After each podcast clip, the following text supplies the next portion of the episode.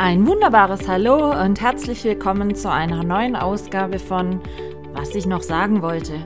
Es gibt mal wieder einiges zu berichten aus meinem nicht immer chaosfreien Alltag, also lehnt euch zurück und ich wünsche euch viel Spaß beim Zuhören. Eure Michaela. Hallo meine Lieben und willkommen zur 49. Ausgabe meines Podcastes, was ich noch sagen wollte. Nachdem die letzten zwei Folgen ja zusammen mit dem Kev Koch im hohen Norden gedreht wurden, gibt es heute wieder mal eine Folge nur mit mir, also alleine. Ähm, es ist Freitagabend, der 11.11. .11. und heute ist ein Tag voller, ja, sagen wir mal, emotionalen Auf und Abs oder wie man das auch immer nennen mag. Zum einen, das ist äh, World Singles Day, habe ich heute gelesen. Ähm, also an alle Singles da draußen, inklusive mir. Lebt euer Leben, lasst es euch gut gehen. Ich wusste gar nicht, dass dafür ein extra ähm, Feiertag in Anführungsstriche gibt, aber auch okay. Ähm, ansonsten, klar, 11.11. .11 diejenigen unter euch, die jetzt nicht ganz so närrisch veranlagt sind, äh, denen ist das Datum herzlich egal. All diejenigen, die an Fastnacht immer unterwegs sind und äh, denen Fastnacht nicht ganz egal ist, die werden heute um 11.11 Uhr .11 traditionell die Fastnacht eröffnet haben, auch hier bei uns im Ort, wurde um 11.11 Uhr .11 die Fastnacht eröffnet und jetzt ist noch gegenüber auf der anderen Straßenseite in der Halle noch äh, so eine kleine Eröffnungsparty von unserem ledigen Verein. Ja, ich äh, war heute zu Hause am 11.11. .11. Nein, war nicht bei der Fastnachtseröffnung. Heute war ich auch, obwohl Freitag ist, nicht in der alten Molke, weil aktuell bei mir die Woche mega viel los war. Also ich war zwar die meiste Zeit zu Hause, aber hatte mega viel zu tun, weil auch ein besonderer Tag für mich heute, ähm, es sind alle Rezepte im Kochbuch jetzt fertig festgehalten. Ich habe heute das letzte Rezept mit Bild, alles dazu eingetragen. Ähm, Vorwort und so weiter steht auch schon alles. Und jetzt fehlen noch ein paar Sachen wie ähm, ja, Danksagungen Anführungsstriche, ein kurzen, kurzes Autorenporträt noch und noch zu einem Kapitel noch ein bisschen was zu den Rezepten textuell, aber der Rest ist soweit fertig und wird dann nächste Woche in die erste Probelesung gehen, also nochmal alles Korrektur und so weiter. Und Ende nächster, Anfang übernächster Woche wird es dann den ersten Probedruck geben. Und ich weiß nicht, was ich sagen soll, aber es fühlt sich komisch an, gut an, surreal irgendwo. Ähm, aber ja, ich will jetzt nicht sagen, mir fällt eine Last von der Schulter, das wäre total der falsche Ausdruck, aber einfach mal einen Punkt machen zu können und vor allen Dingen sich durch das Dokument zu scrollen und sehen, was man alles erreicht, gemacht, geschaffen hat, das ist schon, ja, ein, ein crazy Gefühl. Ich fühle mich fast so wie damals, als ich meine äh, Diplomarbeit geschrieben hatte und die dann fertig hatte. Äh, so fühle ich mich fast gar. Nur, dass äh, das Kochbuch doppelt so viele Seiten hat wie meine Diplomarbeit damals und äh, ein bisschen mehr Vorarbeit gebraucht hat und so weiter. Aber ja, im Moment sehe ich das Ganze ja nur äh, auf dem PC in Dateiform. Aber ich glaube, mich wird es dann nochmal richtig vom Hocker hauen, wenn ich dann den ersten Probedruck vom Buch in, den, in den Händen halte, weil ich werde einen Probedruck machen lassen, weil A, finde ich es einfacher, für mich äh, die Korrekturlesung zu machen, wenn ich das Buch wirklich, Buch wirklich faktisch vor mir habe und nicht nur am PC das durchlese, sondern wirklich vor mir mit einem Stift, wo ich dann da drin rumkritzeln kann. Ja, ich werde dieses Buch wahrscheinlich vermalen oder halt verunstalten ein bisschen. Ähm, und vor allen Dingen, wenn ich das im Ganzen dann einfach auch sehen kann. Wie sieht das aus mit dem Cover? Wie sieht es dann aus mit dem Vorwort? Wie kommen die Bilder raus? Ich werde das Ganze, nämlich es wird ein bisschen nobel nobel. Ich lasse das ganze Buch äh, inklusive Hardcover machen, also dass das Hardcover schon mal ein bisschen ja edler aussieht und ich werde alle Seiten in dem Buch auf Fotopapier drucken lassen, sodass die Qualität der Bilder äh, oder der Rezeptbilder hauptsächlich und natürlich, da sind noch ein paar andere Bilder drin, dass die Qualität gut ist und dass es einfach, ja, Hand und Fuß hat, was, was ich dann da mache. Natürlich wird dann der Druck an sich teurer, wie wenn ich das jetzt nur auf Standard weißem Papier drucken lasse. Aber wir wissen es ja selber, wenn ihr zu Hause was ausdruckt und es ist so Umweltpapier oder eben nur standardweiß Mattpapier, wenn ihr da mal Fotos ausdruckt, die kommen vielleicht ganz okay raus, aber sie hauen einen nicht vom Hocker. Und ja, die Seiten werden jetzt dann halt richtig mit Fotopapier gedruckt. Ja, dann ist es schon ein bisschen edel. Und ich dachte mir einfach, ja, wenn ich das jetzt schon mal wirklich mache, dann mache ich es halt richtig. Und ich will jetzt dann nicht hergehen und da dann wegen ein, zwei Euro Druckkosten anfangen rumzuknausern. Und ich weiß oder ich kenne mich so gut, dass ich dann genau weiß, das Buch dann wirklich fertig in der Hand habe. Und es ist ja dann, wenn ich wirklich sage, okay, wir veröffentlichten das so, ähm, dann gibt es ja kein Zurück mehr. Dann kann ich im Nachgang nicht noch drei Wochen später wieder sagen, oh nö, gefällt mir doch nicht so gut, ich hätte es doch gerne anders schneiden, dann geht's nicht. Wenn, wenn das dann mal wirklich veröffentlicht ist, dann wird die ISBN-Nummer auch gültig auf dem Markt und exakt gültig zu diesem Buch und äh, dann kann ich da nicht im Nachgang noch 20 Änderungen machen. Also ich werde jetzt, wie gesagt, einen Probedruck machen lassen, schon mit dem Fotobuch und so, dass ich dann einfach für mich sehen kann, okay, wie sieht das Fertige nachher wirklich aus? Vom Cover, vom ja, Forward her, von den Bildern, die ich drin haben möchte. Gefallen mir die Schriftarten so, wie sie jetzt in, in digitaler Datei einfach aussehen? gefallen die mir auch so, wenn ich sie gedruckt vor mir habe und und und. Also es gibt noch ein paar Highlights, aber es ist wirklich wie so ein Meilenstein. Also Rezepte sind jetzt alle drin. Großteil der Texte auch. Es fehlen noch ein paar wenige Texte, die werde ich jetzt am Wochenende noch machen. Aber Leute, ich sag's euch, es, es, es wird echt ernst. der Counter läuft und es geht in die letzten Züge. Und wie gesagt, heute ist der 11.11. .11. Ähm, ich denke also, ich kann auf jeden Fall den Termin von der zweiten Dezemberwoche halten mit äh, Veröffentlichen dann. Und ich bin wirklich sehr gespannt, wie viele dann auch wirklich sagen, ja, da hätte ich gern eins, das möchte ich gern haben und so. Also, ja, da bin ich sehr, sehr gespannt drauf, Leute. Tut mir leid, wenn ich schon wieder vom Kochbuch rede, aber es ist gerade wirklich tagesbestimmend. Und was auch tagesbestimmend ist, Michaela hat die Woche angefangen, Weihnachtskekse zu backen. Yay! Ich meine, ähm, wer die erste Folge angehört hat, weiß, dass ich da ein bisschen komisch ticke oder anders ticke oder wie auch immer, dass ich jedes Jahr so zwischen 40 und 50 Sorten backe. Stand aktuell sind äh, neun Sorten. Ich habe heute nur eine geschafft. Vielleicht backe ich jetzt nachher gleich noch einen. Mal gucken. Ist aber schon später Abend. Aber vielleicht ähm, eine schnelle Sorte geht heute noch. Und ähm, ja, also es ist halt schon. Ich brauche das einfach. Ich hatte die Woche schon einen ganz netten Anruf von einer, mein, von einer, einer meiner Jungs. Und ähm, ja, der weiß, dass es äh, für mich mental jetzt in der anstehenden Zeit, wenn es um fünf einfach wieder dunkel ist und so einfach schwierig wird. Und da der Grad immer relativ schmal ist und dass ich dann gerade durch diese Weihnachtsbäckerei da auch für mich einfach ähm, Ablenkung und Beschäftigung und so weiter kreiere. Und er hatte mir, war das gestern Morgen um acht? Ja, gestern Morgen war das ja. Rief er mich an, als ich gerade auf dem Weg zum Laufen war mit den Jungs. Und dann hat er so gesagt: Hun, wie geht's dir? Ähm, wie ist momentan und so? Dann habe ich ihm gesagt: Ja, äh, ich habe angefangen, Weihnachtskekse zu backen. Dann sagt er: Ja, ja, ich habe es in dem WhatsApp-Status schon gesehen. Ähm, deshalb dachte ich, ich muss mal nachfragen. Ja, sehr kluger Mann. Kennt mich halt einfach auch über 20 Jahre jetzt schon. Und ähm, ja, also ich habe schon zig, also ich habe alle Zutaten eingekauft. Bei mir steht und eine Riesenkiste voll, wirklich eine Kiste voll Zutaten, die alle noch äh, ihre Wege in Keksarten finden werden. Und ähm, es ist ganz krass, wenn man anfängt, wieder Weihnachtskekse zu backen. Und das duftet dann im Haus immer so lecker. Also ich weiß nicht, ob Sie es kennen, aber für mich ist das so ein Einläuten einer ganz speziellen Jahreszeit. Und ähm, ich habe, wie gesagt, bisher neun Sorten gebacken.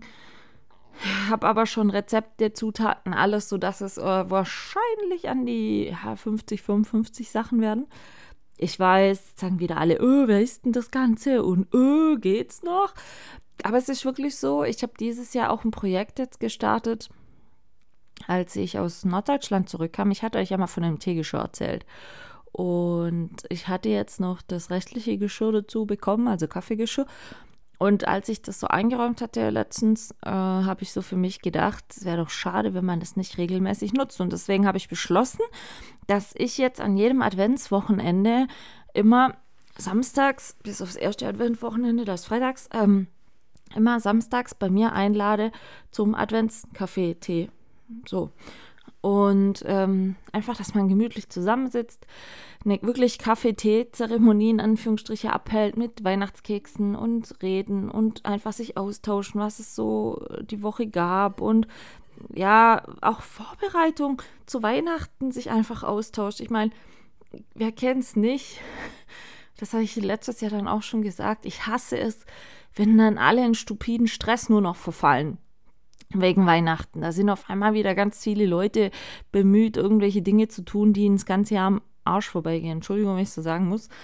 Ähm, und ich möchte diese Auszeitpunkt schaffen, äh, indem ich bei mir Adventskaffee oder Tee mache und ähm, habe da ein paar Leute angeschrieben, ob sie dabei sein möchten oder Lust haben. Und das war das Feedback, was, was auf meine Nachricht kam, war, war wirklich toll. Viele haben dann gesagt, oh, das finden sie ganz toll, gerade in der komisch beschissenen Zeit, auch mit Corona und Verordnung und das darf man nicht und so, dass man einfach mal ein gemeinsames Zusammensitzen findet. Ähm, ich bin also sehr gespannt. Wer dabei sein möchte, kann mich da gerne anschreiben. Wie gesagt, es gehen halt pro Termin sieben Leute an meinen Tisch zusätzlich plus mir, also acht Leute passen an meinen Tisch. Und äh, das werde ich, wie gesagt, wirklich auch durchziehen. So dass es wirklich einmal am Adventswochenende, an jedem Adventswochenende dann stattfindet. Weil diese Zeit für Besinnung und, und dieses Runterkommen, finde ich, lässt bei vielen Menschen, je näher es zu Weihnachten zugeht, nach. Und es gibt auch leider viele Leute, denen jetzt auch wirklich diese Winterzeit und dieses frühe Dunkelsein wieder immens aufs Gemüt drückt. Und ja, da hoffe ich, dass wir da ein bisschen gegensteuern können. Und dafür braucht es natürlich auch Kekse. Und da bin ich jetzt bemüht, die Weihnachtskekse zu backen. Wobei im letzten Jahr lief das dann auch, wie gesagt, so, dass ich irgendwann, ähm, weil so viele Leute gesagt haben, oh, da würde ich auch gerne mal welche haben, kann ich da auch welche abkriegen. Ja, das ist natürlich eine Menge, was an Keksen rauskommt.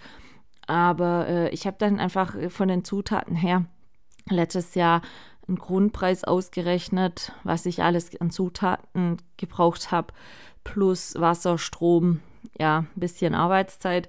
Und dann hatte ich für Mix quasi für alles zusammen einen Preis pro 100 Gramm ausgerechnet. Und dann konnten halt die Leute gegen ähm, Gabe von diesem Unkostenpreis, dass meine Unkosten gedeckt waren, dann halt mit ihren Dosen kommen und haben sich die dann gefüllt und, und haben Kekse mitgenommen. Nein, ich habe kein Geschäft damit gemacht, aber ich konnte einfach anderen Leuten so eine Freude machen.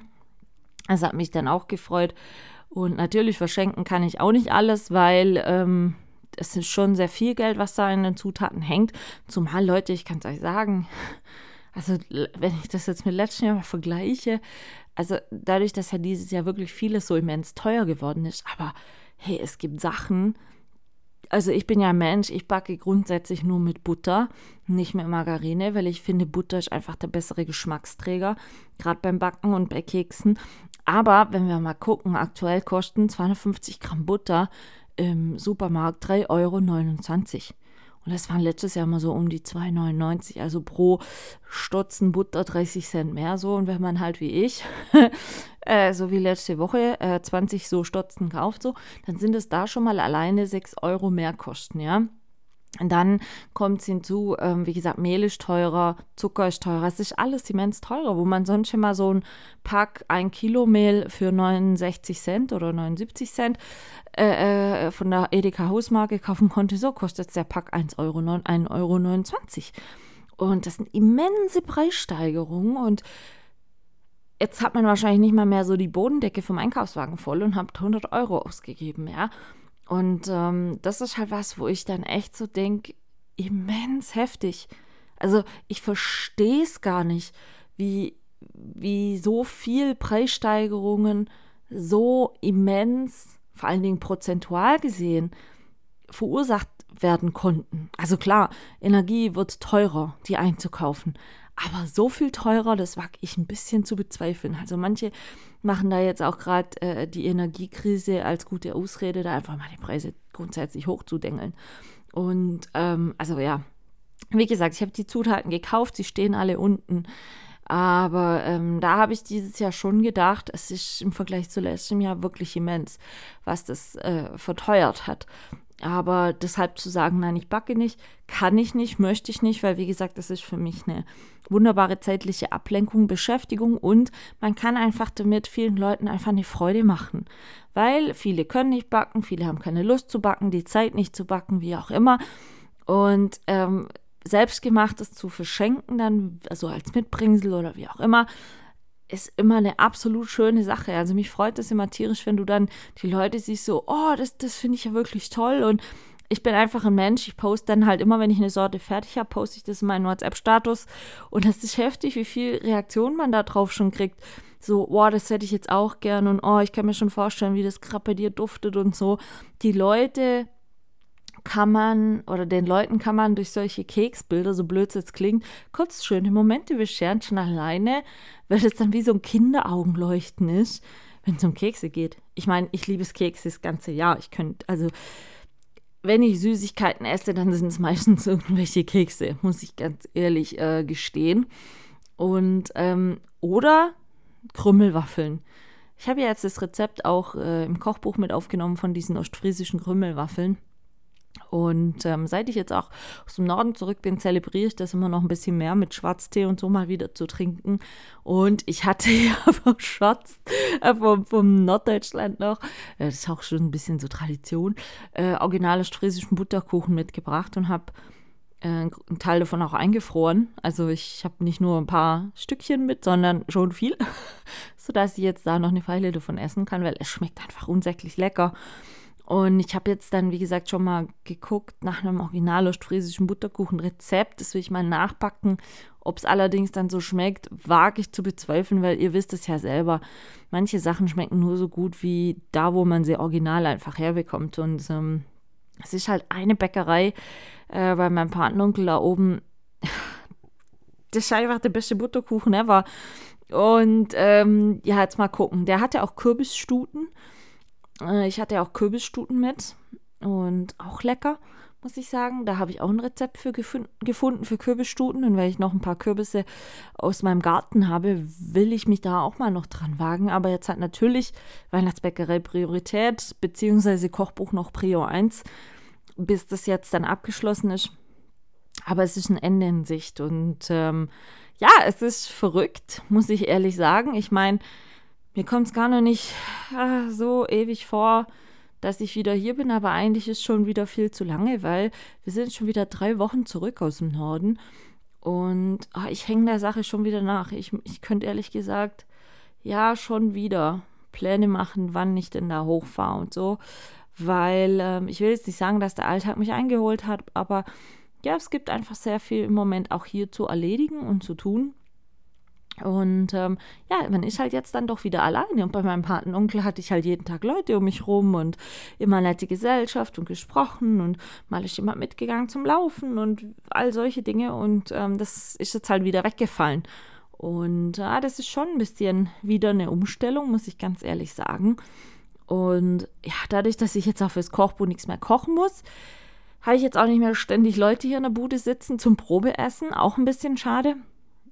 Äh, und wie gesagt, dann auch noch die Uhrzeitumstellung, dass es jetzt wieder so früh dunkel ist. Also ich muss jetzt jeden Abend, ich komme jetzt auch gerade von der Abendrunde mit den Hunden wieder im Stockdunkel laufen gehen. Ich meine, manche sagen dann immer, ja wie, dann läufst du da alleine im Dunkeln, im Wald und so. Ja, mache ich. Zum einen, mir macht das wirklich nichts aus. Was ich allerdings, habe ich ja schon mal erzählt, äh, definitiv abgeschafft habe, ist dabei, einen Podcast über irgendwelche äh, in Wirklichkeit passierten Mordfälle zu hören. Das mache ich definitiv nicht mehr. no way. Ähm, aber mir macht das an sich nichts aus, alleine da im Dunkeln im Wald zu laufen. Ich habe eine Taschenlampe dabei, wenn es braucht. Ich habe zwei Hunde dabei, die haben ein Leuchthalsband an. Und zum Beispiel, gut, heute ist Neumond. Heute war es wirklich stockdunkel, aber jetzt gestern und vorgestern und so, als, als es Richtung Vollmond ging ähm, und dann aber auch noch so neblig war, war das relativ gut beleuchtet, natürlich beleuchtet, die Wege. Ja, und auch mystisch ein bisschen durch den ganzen Nebel und so. Und ähm, die Luft war wirklich herrlich. Also wir haben jetzt hier wieder so um die drei Grad abends. Wir haben auch schon Nächte gehabt mit Gefrierpunkttemperaturen. Also es wird jetzt merklich einfach wirklich kalt und herbstig und es wird auch keine warmen, richtig warmen Tage mehr geben. Ich denke, der Zug ist jetzt abgefahren. Aber es ist für mich, wie gesagt, auch okay so. Der viele Nebel oder stetige Nebel finde ich immer schon ganz klare Bote für die Herbstzeit. Und man sieht es auch, die ganzen Blätter sind, sind bunt, die meisten schon abgefallen, auch bei mir im Garten. Keiner meiner Apfelbäume hat mehr Blätter. Meine Hühner, oh Gott, die tun mir gerade so leid. Die legen seit jetzt vier Wochen gar kein Ei mehr. Die sind so schwer am Mausern, die restlichen jetzt noch. Und ähm, die sind wirklich in die Winterlegepause gegangen. Also ich habe im Moment gar keine Hühnereier äh, von meinen Damen. Aber ist ja auch okay. Die sollen ja auch mal sich erholen und eine Pause haben. Wie gesagt, sie mause nur gerade noch so stark. Sie sehen immer noch sehr zerfleddert und zerrupft aus. Tut mir fast ein bisschen leid für die Damen. Tut mir jetzt auch leid mit der Uhrzeitumstellung. Die gehen ja immer von selber in den Stall, sobald es wieder dunkel wird. Und das heißt halt jetzt, sie sitzen um fünf abends wieder im Stall und morgens um halb acht geht die Stalltüre auf. Heißt dann halt für die Damen in Summe, wenn man das dann ähm, so rechnet an sich, ja, sie sind von 17 Uhr bis am nächsten Morgen um 7.30 Uhr im Stall, also 14,5 Stunden. Die sitzen den Großteil des Tages, in Anführungsstriche der Tageszeit, sitzen die im Stall. Und ähm, ja, es ist, die Tage sind einfach kurz. Und man merkt selber, oder ich habe manchmal für mich so das Gefühl, für mich schleicht sich manchmal dann auch das Gefühl ein, ich habe an dem Tag nichts geschafft gekriegt, weil immer wenn man dann sieht, oh, es ist dunkel, dann geht man automatisch davon aus, okay, es ist schon acht oder neun abends, aber es ist manchmal noch nicht mal im Ansatz der Fall. Und äh, ja, also ich weiß nicht, wie es euch geht. Wie gesagt, ich finde, es ist jetzt immer wieder, bis man sich da ein bisschen wieder eingegroovt hat, finde ich das eine, einfach eine sehr schwierige Jahreszeit jetzt gerade. An sich aber auch eine schöne Jahreszeit weil man einfach ja anfängt selber körperlich auch ein bisschen herunterzufahren und ähm, sich darauf einzustellen, da mal ein bisschen entschleunigt zu werden. Viele wollen das nicht, viele können das nicht. Wie gesagt, ich tue mir im Moment auch ein bisschen noch damit schwer, aber ich denke, es ist gut, auch mal wieder ein bisschen mehr zur Ruhe zu kommen. Und ähm, ja, Natürlich ist die Gefahr von trüben Gedanken und wie auch immer.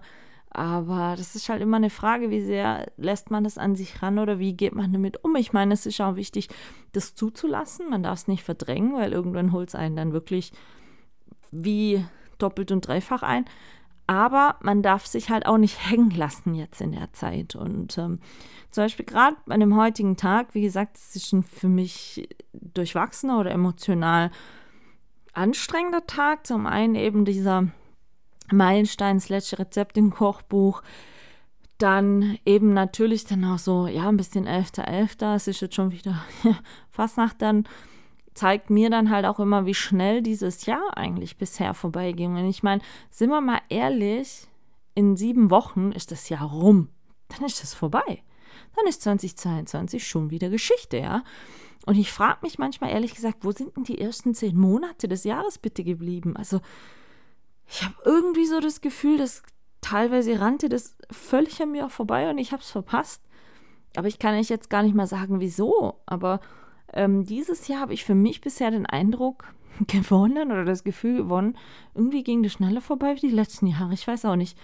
Und ähm, was halt auch noch mir in den Sinn kam, ich weiß gar nicht warum, aber wahrscheinlich, weil das Datum so prägend war.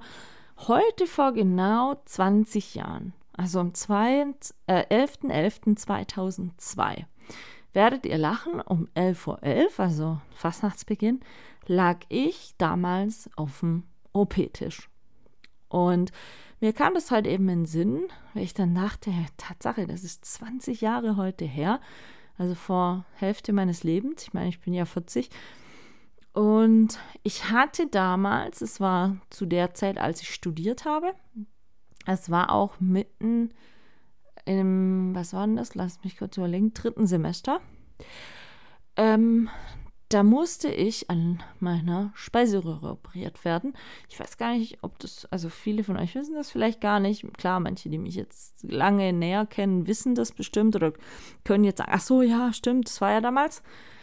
Ähm, Tatsache, vor 20 Jahren hatte ich eine richtig, richtig üble, heftige OP. Das war meine, eine meiner ersten richtig schweren Operation, wo ich sehr lange mit zu kämpfen hatte und was auch ein Stück weit mein Leben verändert hat, äh, weil gewisse Dinge seither einfach nicht mehr gehen.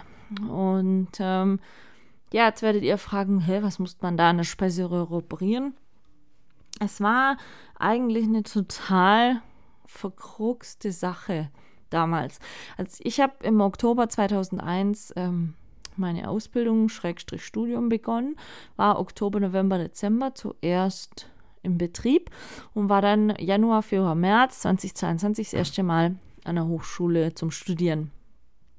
Und natürlich war es dann so neue Gewohnheiten, Essensgewohnheiten.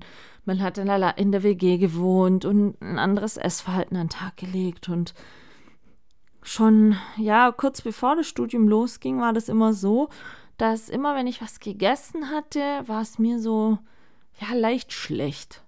Also jetzt nicht schlimm, man hat es immer irgendwie übergangen und ignoriert und also es ging einfach so los, ich habe was gegessen und wenige Zeit später war es mir einfach kurz übel. Anders kann ich es nicht sagen. So.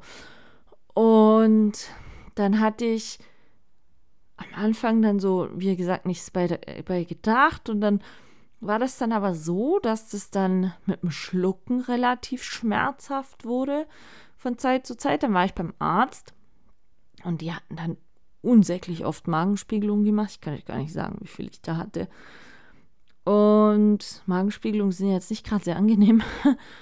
Und man hat dann da einmal Magenspiegelung gemacht und dann hat man gesehen, ha ja, okay, bei ihnen ist so die Speiseröhre Richtung Übergang Magen und so ah, das ist schon sehr heftig entzündet. Und dann ging man davon aus, dass ich Sodbrennen hatte. Sag ich, nein, ich habe kein Sodbrennen. Also ich muss nicht immer aufstoßen nach dem Essen oder, oder so das Gefühl haben, dass mir da irgendwas äh, in der Speiseröhre rumblubbert oder so. So ist es nicht. Mir ist einfach nur schlecht.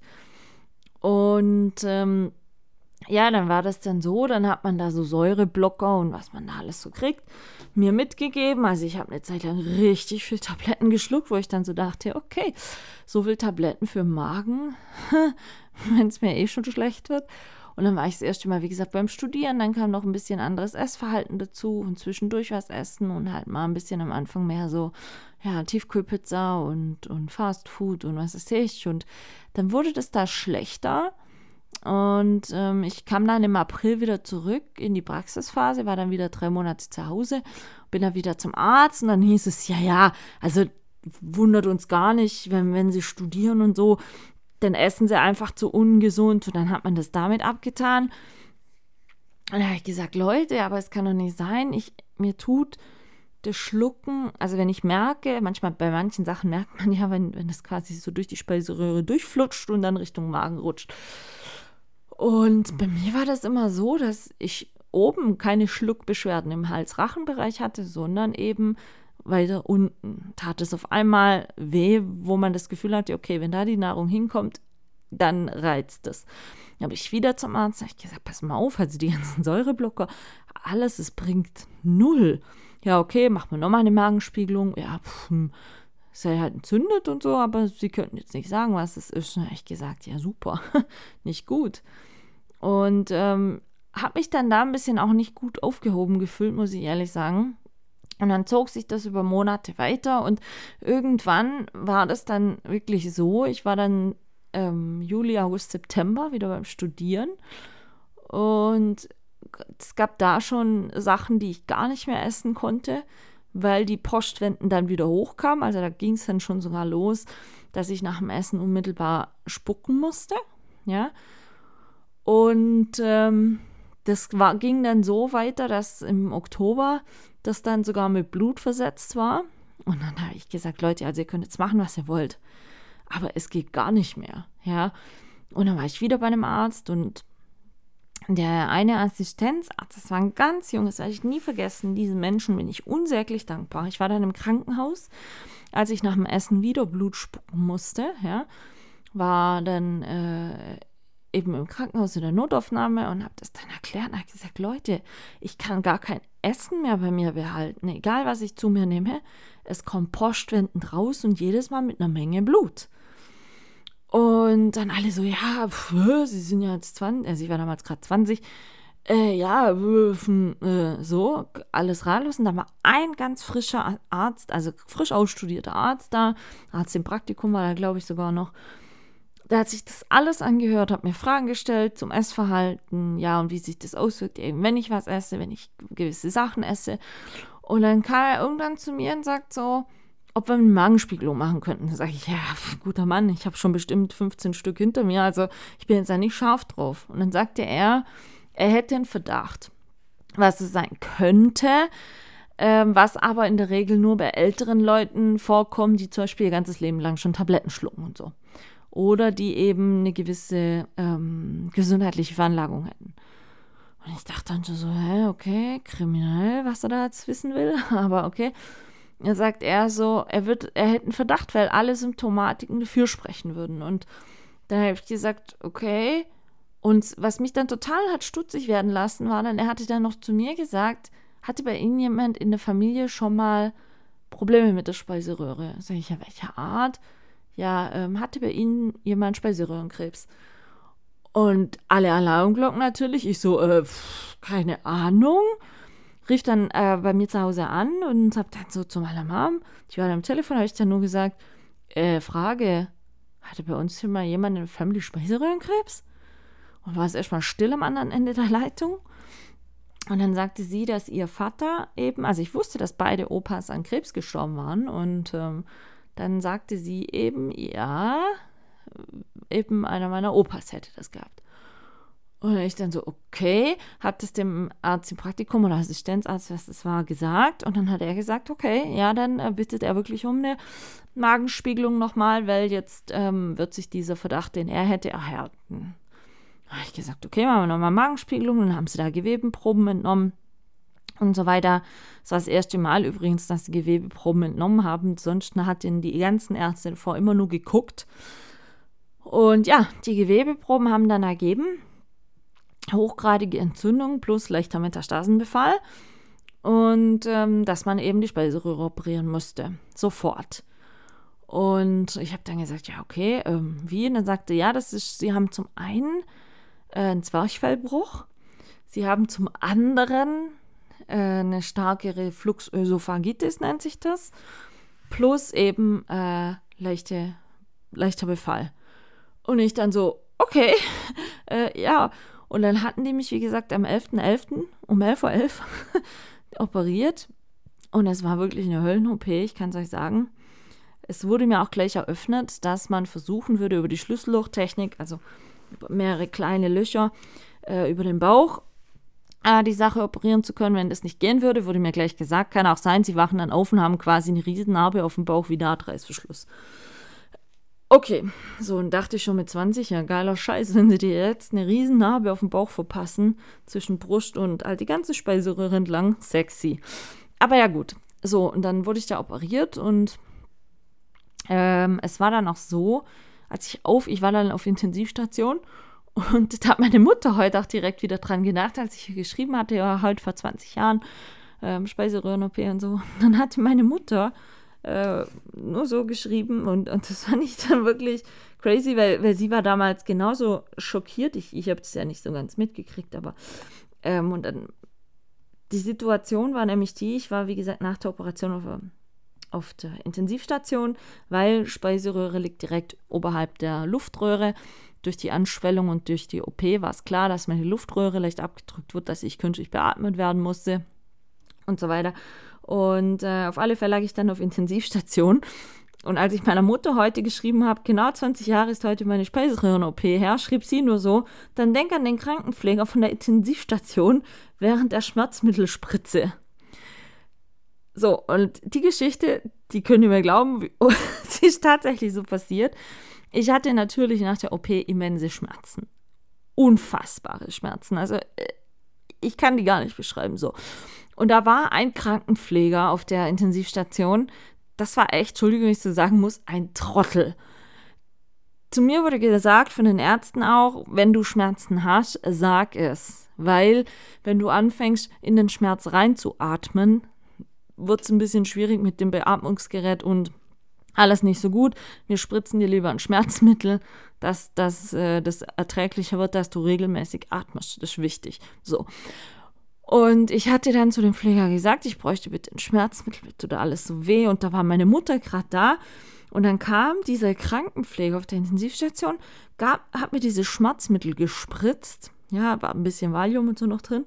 Dann sagt er doch, während er mir das reinspritzt, also über die äh, Infusionsnadel, dass es natürlich gleich im Blutkreislauf geht, sagte der noch so zu mir, ach, jetzt wird's gleich besser.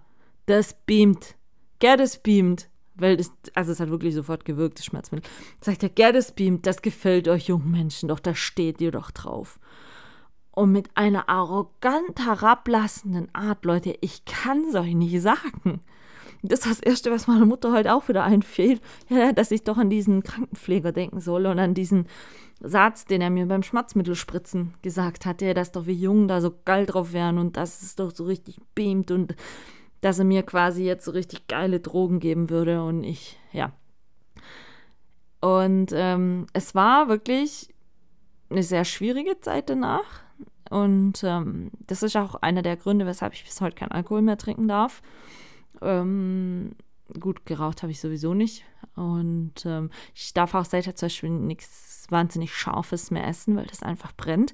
Weil bei dieser Operation ging man her und hat mir den Übergang Speiseröhre zu Magen entfernt. Also wenn ihr mal Bilder googelt, so Speiseröhre Magen tragt, dann ist ja meistens so, ich sage jetzt mal, man sieht einen langen Schlauch, das ist die Speiseröhre, der macht dann so einen leichten Bogen und dann kommt der Magen. Und dieser Bogen habe ich nicht mehr. Der wurde mir entfernt und der Magen wurde direkt mit meiner Speiseröhre vernäht und die Speiseröhre im unteren Gang, wo eigentlich in dem Übergang ist das so ein flexibler Muskel, äh, Magenpförtner, äh, der ist flexibel in beide Richtungen, so dass er ein bisschen größere Essensstücke dadurch schleust oder eben, ja, also es ist halt so ein variabler, in beide Richtungen variabler Muskel, der wurde mir entfernt und der Magen direkt mit der Speiseröhre vernäht. So, und meine Speiseröhre wurde unten am Übergang zum Magen so leicht trichterförmig genäht, sodass jetzt bei mir an diesem Übergang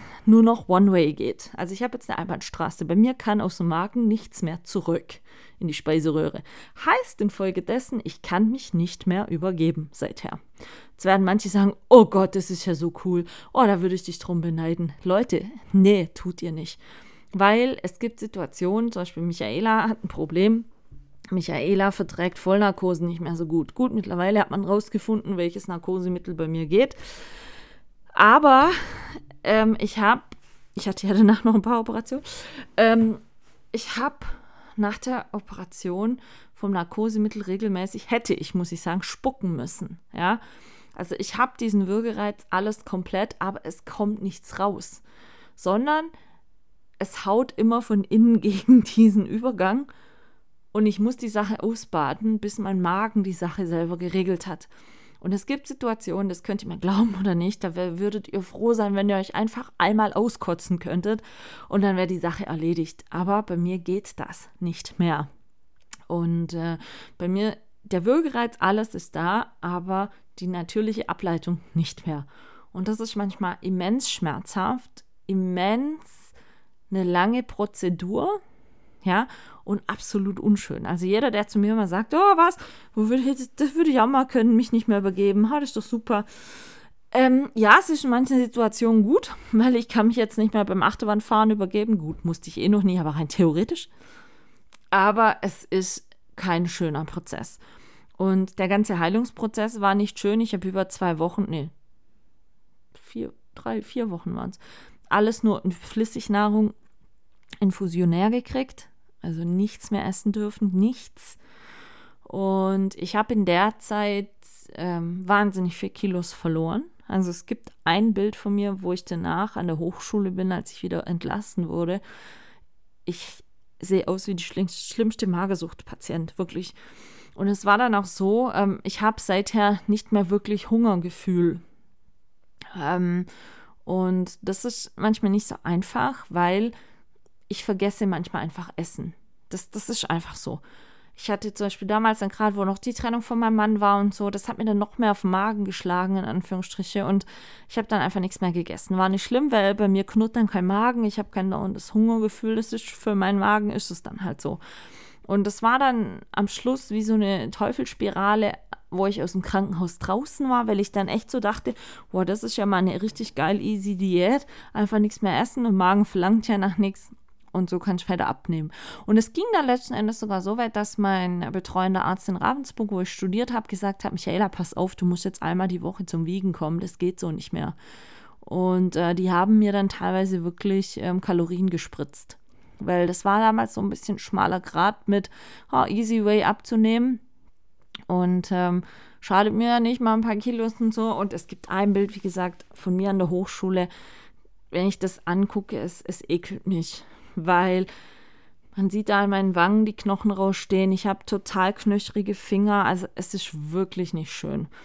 Und es ging sehr lange, bis ich einigermaßen wieder normal essen konnte. Und was ich seither gar nicht mehr mag, ist Grießbrei, weil die erste Kost, die ich essen durfte nach der infusionären Kost, war nur Grießbrei. Oh, ich kann das nicht mehr riechen, Leute. Ich kann es nicht mehr riechen und ich mag seit ja kein Grießbrei mehr. Das ist wirklich so. Da gab es jeden Tag, morgens, mittags, abends nur Grießbrei. ich da nur schon dran denk, wirkt es mich. Boah, gar nicht schlimm, äh, gar nicht schön. Und ähm, es war ein immens langer Heilungsprozess. Ich bin auch sehr dankbar meinen Jungs. Die haben damals, weil ich dann mehrere kleine Portionen am Tag essen sollte und besser kauen und ja, anderes Essen, mehr Schonkost am Anfang und so weiter. Da waren meine Jungs immer immens bemüht, dass ich dran denke zu essen, dass ich Essen tue, dass ich regelmäßig esse ähm, und so weiter. Also ähm, es ging eigentlich ja fast bis zum Ende von meinem Studium, also über ein Jahr. Gut, lag auch daran, ich hatte äh, nicht mal innerhalb des nächsten Jahres nach der OP dann noch einen geplatzten Blinddarm. Also es kam dann so alles richtig knüppeldick 2002, 2003. Ja, und ähm, es war eine sehr schwierige Zeit und ich habe in der Zeit sehr viel A über Freundschaften gelernt und ähm, B war mir damals zum ersten Mal eigentlich auch wirklich bewusst, ähm, dass man nach einer Operation auch nicht mehr aufwachen kann.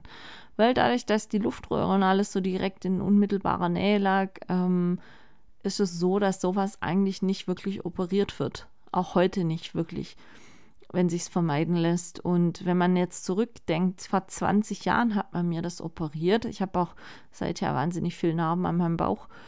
Ähm, Nein, man musste nicht die große Narbe machen, man konnte es endoskopisch, also äh, Schlüssellochtechnik machen. Aber ähm, ich bin unfassbar dankbar, dass, dass die das so gut, gut, ich kann verzichten auf super scharfes Essen, Alkohol und so weiter, gar kein Problem. Aber dass ich das ohne bleibende Schäden wirklich vor 20 Jahren operiert bekommen habe, empfinde ich als wirkliches Geschenk. Und vor allen Dingen, ich bin diesem Assistenzarzt damals, der nicht locker gelassen hat und der gesagt hat, ja gut, das, was Sie haben, eigentlich eher typisch für 60-Jährige, nicht für 20-Jährige, aber es passt alles so. Und dann gucken wir halt doch mal, nur dass das abgeklärt ist. Und ähm, hätte der das nicht gemacht, hätten die noch ewig lang dran rumgedoktert und keine Ahnung nicht, wie lange das noch gut gegangen wäre, ohne massiv bleibende Schäden. Und ähm, es war ja eine sehr schwierige Zeit und das hat sich heute immens komischerweise, ich habe die letzten Jahre im 11.11. .11. nie massiv dran gedacht, aber heute kam mir das irgendwie auf einen Schlag in den Sinn, dass es 20 Jahre her ist. Und ähm, ja, wie gesagt, das kam, mir kam dann auch natürlich dieser Trottel an Krankenpflegern Sinn. Und ich war echt, äh, dass meine Mutter das eh als allererstes gleich wieder einfiel. Ich glaube, das hatte sie auch damals geschockt fürs Leben, dass es so Menschen gibt, die so erbarmungslos ironisch ekelhaft einfach sind bei einem Menschen, der frisch aufgewacht ist, der an Beatmungsgeräten hängt und dann noch so einen scheiß Spruch drückt. Also, sorry, aber es ging gar nicht. Ehrlich nicht. War dann auch für mich ein Grund, weshalb ich damals meinen geplatzten Blindarm und so weiter in einem anderen Krankenhaus habe operieren lassen, weil ich, äh, ja, nicht nochmal auf äh, diese Gestalt treffen wollte. Aber ja, von daher, ihr seht, heute ein turbulenter Tag, ein, ein Tag voller Gedanken und positiven aber auch. Wie gesagt, ich freue mich sehr drauf, dass, dass ich in dem Kochbuch, ich sage jetzt mal zu 80 Prozent wirklich fertig bin und ein Ende in Sicht ist und, und es greifbar für mich ist, ähm, dieses Buch. Und genauso freut es mich natürlich auch wieder jetzt die ganzen Weihnachtskekse zu backen und ähm, da einfach kreativ zu sein und Dinge zu schaffen, mit, womit ich anderen Menschen eine Freude machen kann. Und ja, weil, sind wir mal ehrlich, Leute, äh, übermorgen, also wenn ihr das anhört, morgen, ähm, in zwei Wochen ist der erste Advent. Habe ich das jetzt richtig gesagt oder in drei Wochen? Nee. Am Sonntag in zwei Wochen ist der erste Advent. Ich sollte mir mal einen, Adventskal äh, einen Adventskranz besorgen, fällt mir gerade so auf. Ähm, ja, und dann können wir wahrscheinlich schon wieder die Tage zählen bis Weihnachten. Verrückt. Verrückt, ich sag's euch. Auf alle Fälle wünsche ich euch, jetzt haben wir, Stand jetzt ist es Viertel vor neun. Na, ich glaube, ich backe heute nichts mehr. War es halt heute nur eine Sorte, gibt es dafür morgen ein paar mehr. Ähm, ich wünsche euch auf alle Fälle ein wunderbares Wochenende, was auch immer ihr tut, unter den Narren von euch. Ich hoffe, ihr habt einen schönen 11.11. .11. Ich wünsche euch jetzt schon eine glückselige Fastnacht 2023.